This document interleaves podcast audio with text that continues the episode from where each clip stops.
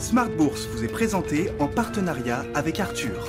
La gestion des plus fortunés, enfin pour tous.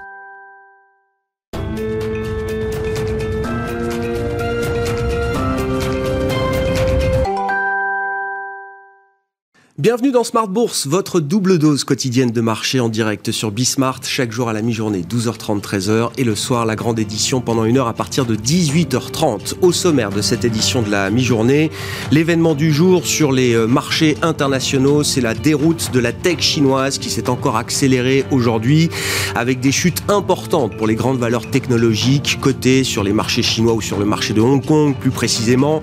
L'indice de Hong Kong relatif à la technologie a chuté de plus de 15% en trois jours avec une pression réglementaire qui ne faiblit pas en provenance de Pékin sur différents secteurs d'activité. On a vu l'immobilier, le e-commerce, les fintech, l'éducation qui est le dernier secteur en date visé par une réglementation euh, euh, en provenance de l'État parti euh, chinois et tout ça jette le trouble quand même sur les marchés chinois, sur la partie action, mais on voit des phénomènes de contagion également vers le marché obligataire ou encore sur la devise chinoise hein, qui a un peu été secouée aujourd'hui. C'est donc un point de vigilance supplémentaire pour les investisseurs euh, globaux qui avaient déjà fort à faire avec le retour du stress sanitaire et, la vague des variants et puis euh, le sujet de l'inflation qui reste toujours un, sujet non tranché à ce stade.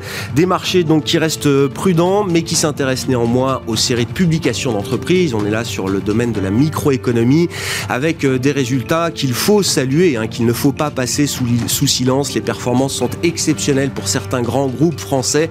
Il faut bien en prendre la mesure, LVMH notamment, hein, même si l'exemple est facile, il faut bien prendre la mesure de la performance opérationnelle de LVMH sur l'ensemble du premier semestre de cette année 2021, une performance supérieure à l'année de référence de 2019. Hein. C'est un semestre record dans l'histoire de LVMH.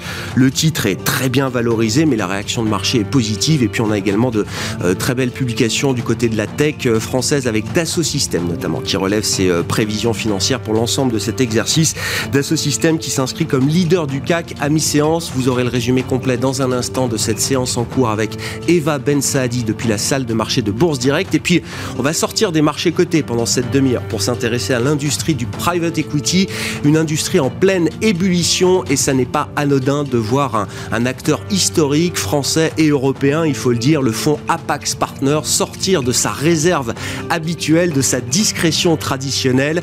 Apax qui veut faire valoir aujourd'hui aujourd'hui auprès des dirigeants de PME et de TI.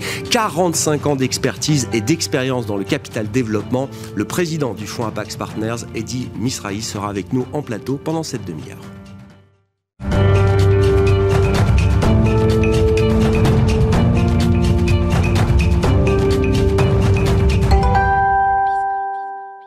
Des marchés qui restent prudents en Europe à mi-séance avec une série de publications d'entreprises à suivre. Le résumé de cette journée boursière en cours, c'est avec Eva Ben Saadi depuis la salle de marché de Bourse Directe.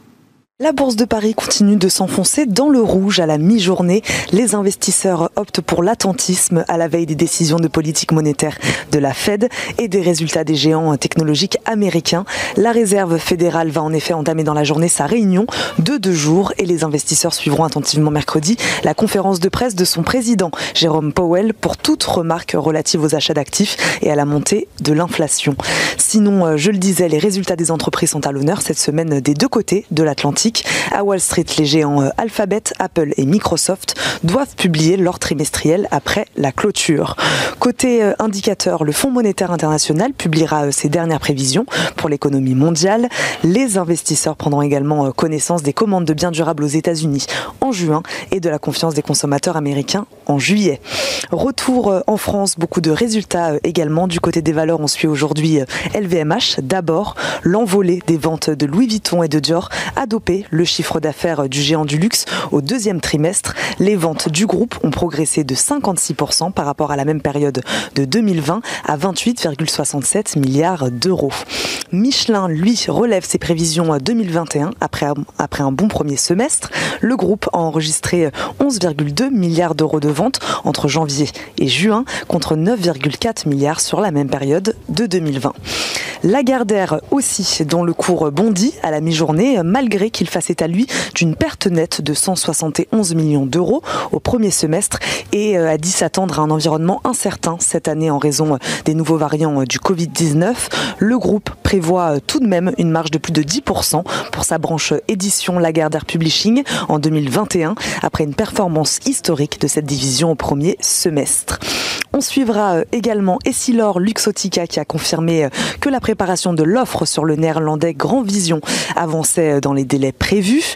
Dassault Systèmes aussi qui monte à la mi-journée. Il a relevé mardi son objectif de croissance de chiffre d'affaires et de bénéfices nets par action pour l'exercice 2021 après la hausse de ses résultats trimestriels. Il anticipe une hausse de 23 à 25% de son BNPA cette année contre une précédente prévision de 17 à 18% le chiffre d'affaires est attendu en hausse de 10 à 11% contre une précédente fourchette comprise entre 9 et 10. Enfin, Worldline abandonne lui plus de 8% à la mi-journée. Le spécialiste des paiements électroniques a confirmé ses objectifs pour l'exercice 2021 après avoir vu ses résultats se redresser au premier semestre. Pour 2021, le groupe confirme prévoir une croissance organique de son chiffre d'affaires d'au moins 5% dont une croissance de moins 10% au second semestre. Eva Ben Saadi qui nous accompagne en fil rouge tout au long de la journée sur Bismart depuis la salle de marché de Bourse Direct.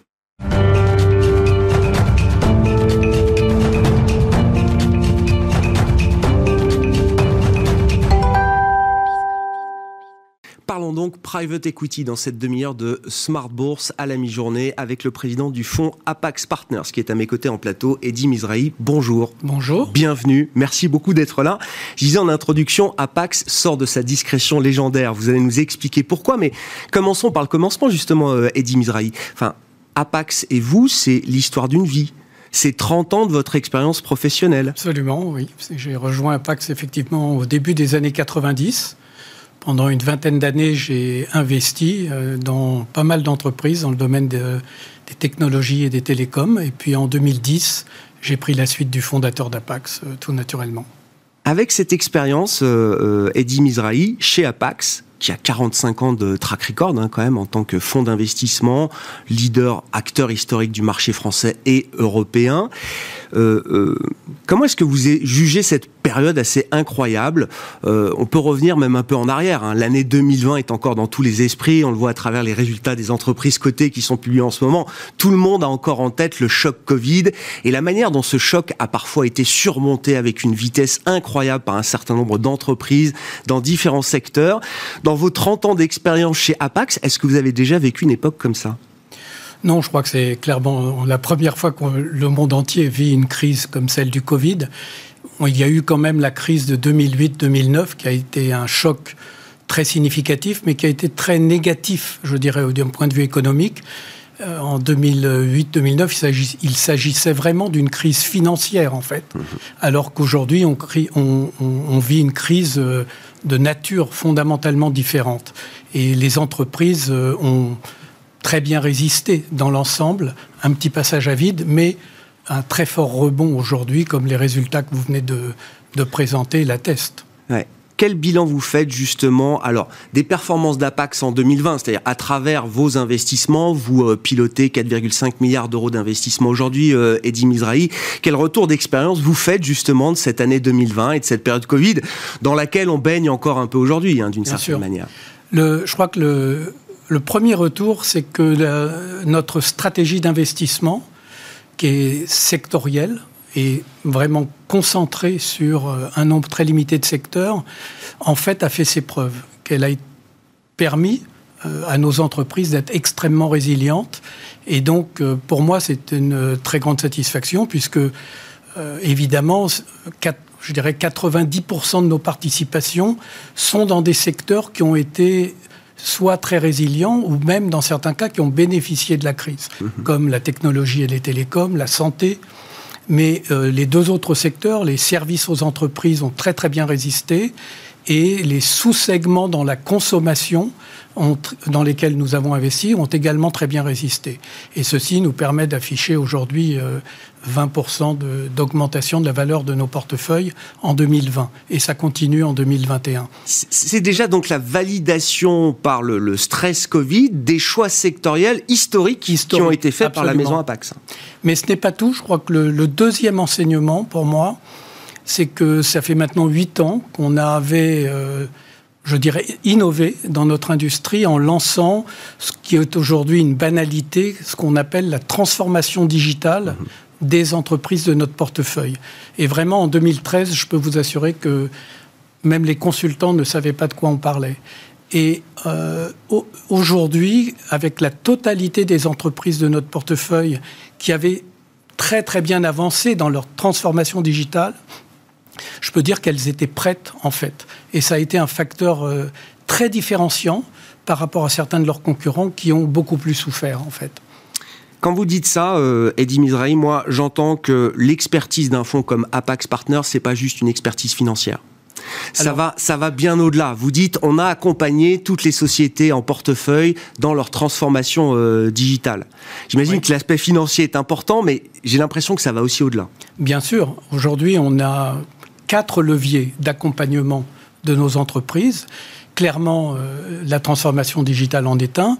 Le deuxième, c'est l'accompagnement dans ce qu'on appelle dans notre jargon des build-up, c'est-à-dire des acquisitions on avait, on avait euh, l'an dernier une vingtaine d'entreprises dans notre portefeuille. Elles ont réalisé une dizaine d'acquisitions.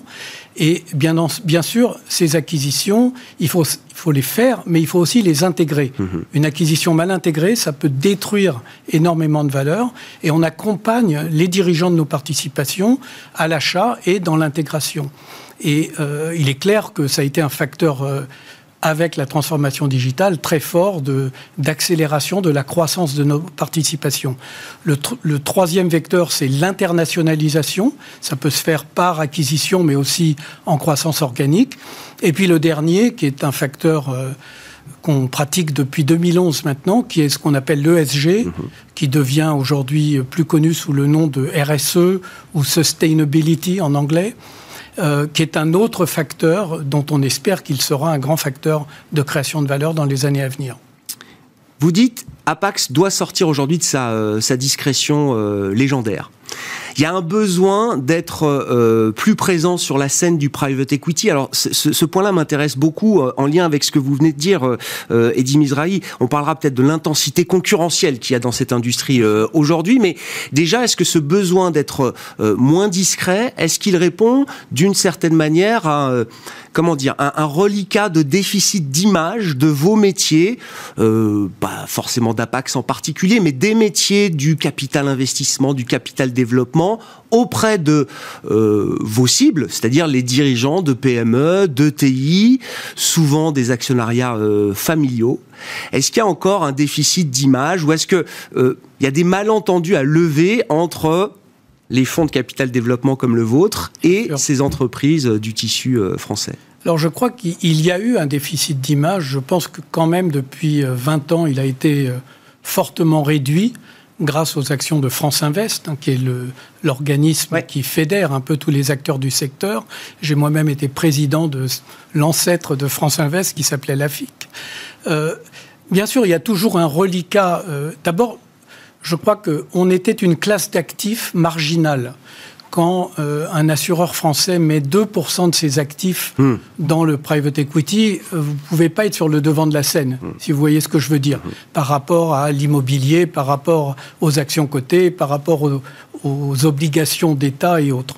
Le private equity aujourd'hui vit une période où je dirais presque enfin, il devient une classe d'actifs véritablement reconnue et elle est en train d'exploser en fait en termes de, volume de, fonds levés, etc..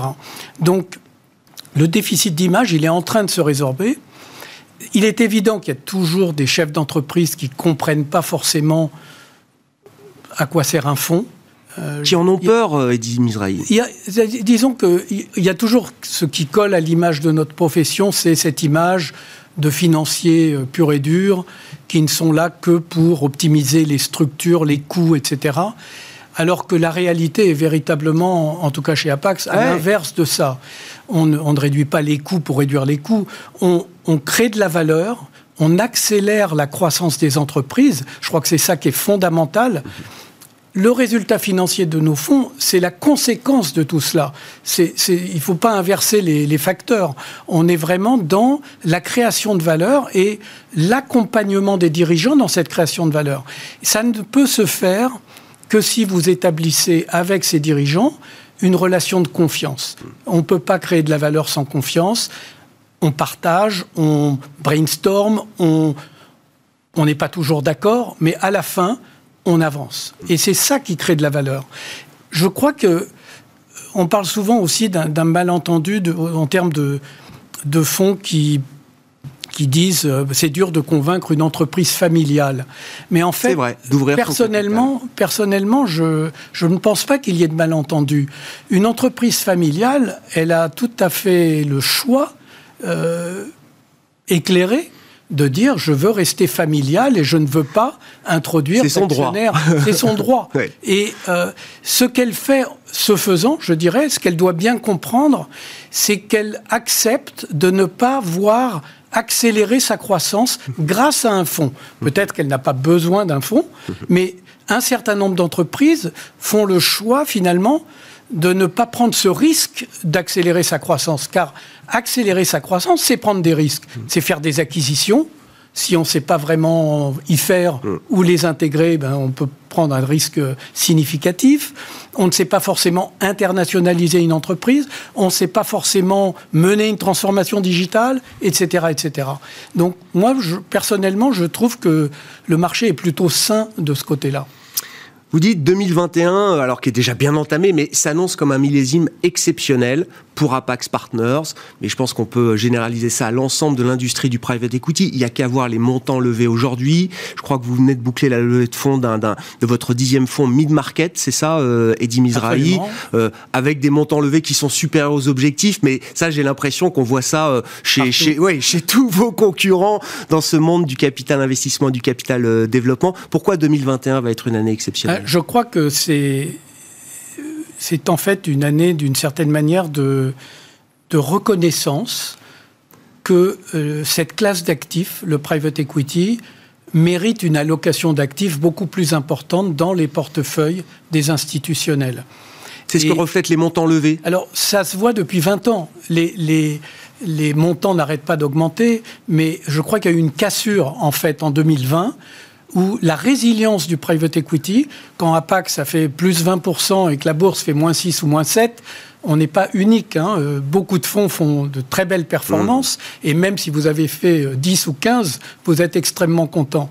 Donc, historiquement, euh, cette classe d'actifs qui était pénalisée par je dirais, son illiquidité. Elle est d'abord de moins en moins illiquide grâce à un phénomène qui s'appelle les fonds secondaires. Et, euh, et, aujourd'hui, ce qu'on voit, c'est donc cette euh, migration en termes d'allocation d'actifs, où le private equity commence à arriver à 20-25% chez certains grands institutionnels américains. Est-ce que vous croyez au marché du retail? Le, le private equity, effectivement, que le private equity prenne, plus de place chez des investisseurs professionnels, institutionnels. Je comprends cette idée-là. Est-ce que vous iriez jusqu'à dire que euh, le private equity va se démocratiser jusqu'à l'épargnant final, jusqu'à l'investisseur particulier Alors j'y crois tellement que nous avons lancé un nouveau produit de, ce côté-là. Euh, effectivement, Destiné à l'assurance vie, hein, c'est ça. Euh. Alors, je crois que l'élément, comme vous le savez, on n'a pas de fonds de pension en France. Enfin, il y en a quelques-uns, mais vraiment marginaux. Euh, on n'a pas de retraite par capitalisation et donc il n'y a pas de fonds de pension. Il y a un fonds de pension pour la fonction publique, en l'occurrence. Voilà, exactement. et le, donc historiquement, euh, France Invest et avant elle l'AFIC ont toujours milité pour aller pouvoir lever des fonds là où se trouve l'épargne française, mmh. qui sont les fonds d'assurance vie. Mmh. Et l'élément déclencheur, ça a été la loi Pacte, euh, qui a été, euh, je crois, de 2017, qui en fait ouvre l'assurance vie en termes d'opportunités d'investissement dans le private equity, euh, mais qu'elle ouvre, elle l'ouvre également au futur plan d'épargne retraite. Mm. Euh, ce qui fait qu'aujourd'hui, vous avez 2000 milliards d'épargne, grosso modo, j'arrondis un peu les chiffres, mm. en assurance vie, vous en avez 20 à 25 en unité de compte. Il est évident que le private equity devrait prendre 10% de cette épargne en termes d'allocation d'actifs pour les gens qui investissent pour leur future retraite mhm. et euh, qui investissent à partir de leur assurance vie. Quand vous avez euh, des fonds monétaires, enfin des fonds euros qui vous rapportent entre 0 et 2%, euh, et, ça, et, ça, baisse chaque année, que le private equity peut vous apporter 10 à 15% de, de rendement annuel, eh bien, il n'y a pas photo. Il y aura une allocation d'actifs vers le private equity dans la clientèle retail. Et, ça veut dire que pour un fonds comme Apax, il faut euh, dès aujourd'hui euh, designer, préparer, euh, concevoir des produits destinés justement à cette clientèle retail, Eddie Mizrahi? Oui, parce que c'est une clientèle qui est différente des institutionnels. D'abord, elle est moins sophistiquée, moins sophistiquée. Un contrat d'investissement dans un fonds de private equity c'est illisible pour le, commun des mortels. et, et les personnes physiques auront besoin d'une certaine liquidité. Ce qui veut dire que vous devez offrir des produits qui intègrent une certaine liquidité au détriment du rendement. Mhm. Mais euh, c'est pas grave si au lieu de, donner du 15%, vous donnez du 10%. Euh, c'est très très bien avec de la liquidité. Donc effectivement, on a lancé un produit qui s'appelle euh, Apax Private Equity Opportunities, qui est un fonds agréé par l'AMF et qui répond à ces, à ces besoins, on l'espère en tout cas. Est-ce que, alors, euh, l'expression est un peu, euh, un peu triviale, mais est-ce que l'argent brûle les doigts aujourd'hui, euh, Eddie Mizrahi? Il y, a, une telle intensité concurrentielle dans votre industrie. Alors, il y a les acteurs traditionnels, capital investissement, capital développement, comme vous. Il y a le phénomène des SPAC, où on a des centaines de coquilles vides cotées aujourd'hui qui vont avoir, bah, pour certaines maintenant, moins de deux ans pour déployer des, des capitaux à investir, notamment dans le non-coté.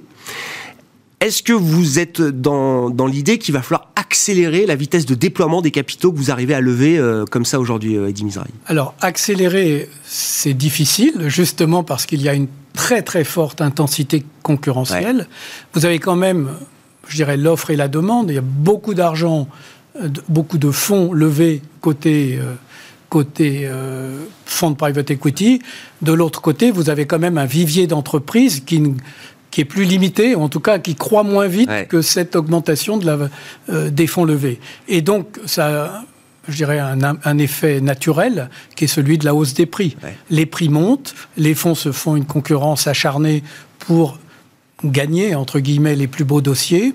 Donc je ne dirais pas que l'argent brûle les doigts, mais euh, ça va être de plus en plus complexe, je dirais, de déployer tous ces capitaux qui ont été levés et c'est forcément un ajustement qui se fera par les prix ou est-ce que les expertises que vous avez citées sont aussi euh, des éléments de différenciation qui permettent de remporter des dossiers euh, L'intégration des facteurs ESG de manière systématique aujourd'hui dans vos euh, stratégies, dans l'accompagnement de, de, vos entreprises en portefeuille, est-ce que c'est quelque chose qui a une valeur importante, différenciante aujourd'hui dans Bien votre sûr. industrie? La réponse est oui, mais vous savez, nos concurrents font la oui, même chose. Oui, c'est ça. Donc, la clé, finalement, c'est justement de d'être différencié en, réel et pas simplement dans un discours marketing. C'est là que notre expérience accumulée, je dirais les succès de nos entreprises aussi, vous savez, les dirigeants parlent aux dirigeants, donc mhm. euh, c'est très facile de prendre des références auprès de nos dirigeants ou anciens dirigeants. On espère, euh, voilà, que ces facteurs nous permettront de, de déployer sereinement en s'assurant que les rendements futurs seront au moins aussi bons que les rendements passés. Qu'est-ce que ça change concrètement, l'intégration des facteurs ESG euh, e dans vos euh, investissements, dans l'accompagnement des euh, sociétés que vous avez en portefeuille, Eddie Misrahi Parce que vous dites, ça devient systématique et, ça doit être dans l'ADN de toute décision prise par Apax pour ses investissements et pour l'accompagnement des entreprises. Oui, je crois qu'il y a une grande évolution en cours Apax a commencé à intégrer les critères euh, extra-financiers, le SG, dans nos décisions d'investissement depuis 2011, mhm. qui est l'année au cours de laquelle on a signé les PRI, donc les principes de l'investissement responsable des Nations Unies. Euh, et pendant, je dirais, 7, 8 ans, 10 ans, euh, l'ESG était vraiment vécu comme un, un plan spécifique chaque participation avait un plan ESG qui répondait aux attentes de nos investisseurs et c'était surtout vécu comme un facteur de diminution du risque de nos investissements. Ce qui est en train de changer, euh, l'ESG euh, devient ce qu'on appelle aujourd'hui sustainability. Euh, avec une évolution qui est que ça doit être totalement intégré dans la stratégie de l'entreprise et dans sa stratégie de création de valeur. C'est ce changement-là qui est en cours, qui est pas facile à mettre en œuvre parce que euh, les entreprises sont pas toutes complètement prêtes à ce changement. On parle de PME ETI, hein, on parle de PME pas de LVMH et des grands groupes cotés on parle euh, de du PME CAC 40 qui ont les moyens. Absolument, qui n'ont pas forcément les moyens humains, qui ne l'ont pas encore intégré. Mais je ferai un très grand parallèle avec la transformation digitale. On a démarré euh, la transformation digitale en, 2013 de la même manière. C'était des plans de transformation digitale. Aujourd'hui, on ne parle plus de plans de transformation digitale. C'est complètement intégré dans la stratégie de développement de l'entreprise, dans les acquisitions qu'elle fait, dans le développement de nouveaux produits, etc., etc. Et il va se passer la même chose, je pense, dans ce qu'on appelle l'ESG ou sustainability. Et on voit déjà, bien sûr, certaines de nos entreprises très en pointe dans ce domaine. Et les, oui, alors, les effets vertueux sont à venir, mais les entreprises PME, ETI que vous accompagnez comprennent cette idée que euh, l'ADN ESG permet de, de, créer plus de valeur c'est pas juste une gestion des risques pour eux, y compris en tant qu'industriels. C'est en cours. Je dirais que c'est en cours. Il y a, comme toujours, il y a des avant-gardistes et puis il y a des mhm. gens un peu plus suiveurs. Euh, mais je pense que dans les allez, trois ans qui viennent, euh, il va se passer comme dans le digital, ça va devenir tellement impératif parce que vos donneurs d'ordre vous demanderont de l'intégrer, vos clients et essentiellement le consommateur final l'intégrera dans ses décisions d'achat que c'est inéluctable. Vous lancez également, on va terminer là-dessus, euh, Eddie Mizrami, et c'est très intéressant, vous lancez également un, fonds euh, philanthropique en vendant l'idée d'impact, justement, euh, à vos clients, partenaires, investisseurs qui vont vous suivre dans cette démarche, euh, Eddie Mizrahi. Mais pourquoi vouloir associer l'impact et la philanthropie? Alors, c'est un fonds euh, d'engagement sociétal. Et je crois que c'est le S de ESG, si vous voulez, qui veut dire social et sociétal. je crois que ça vient du fait qu'on s'est aperçu que D'abord, la plupart des fonds d'impact, malgré tout, sont encore des fonds de, venture capital, où on va investir dans des technologies qui vont permettre d'améliorer la planète, on va le dire euh, globalement. Mmh. Euh, leur performance financière n'est pas démontrée aujourd'hui. Vous avez des fonds qui investissent dans les cités, par exemple, qui ont de l'impact mais peu de performance financière difficile d'avoir les deux, mmh. en tout cas historiquement. Mmh. Nous, ce qu'on a voulu faire, c'est euh, de finalement systématiser un engagement sociétal de toutes nos entreprises en participation en, y associant leurs salariés et ceux d'Apax, dans le but de eh bien, soutenir des associations qui vont, elles, avoir de l'impact. Mmh. Donc ça se traduit par un fonds philanthropique qui va donner, entre guillemets, à travers une fondation euh, Apax, euh, euh, qui est placée sous l'égide de la Fondation de France. Elle va donner 20% des montants levés et ensuite un tiers des plus-values que le fonds réalisera pour financer eh bien, une, une cause par société de portefeuille. Et évidemment, eh bien, nous en mesurerons l'impact dans la durée. Mais ce n'est pas contradictoire avec la logique de rendement, justement Ça l'est pas parce que ce fonds va tout simplement co-investir dans toutes nos transactions on ne prendra aucun frais de gestion et aucun intéressement aux plus-values du fonds, et que ceci compense très largement euh, le fait de donner un tiers des plus-values euh, à, euh, à, ces associations.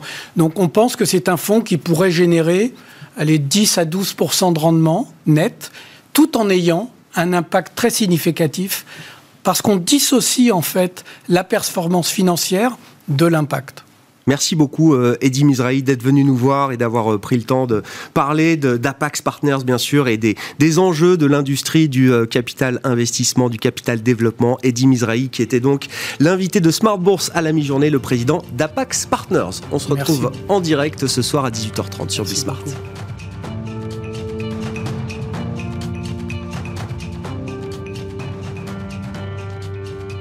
Smart Bourse vous a été présenté en partenariat avec Arthur la gestion des plus fortunés, enfin pour tous.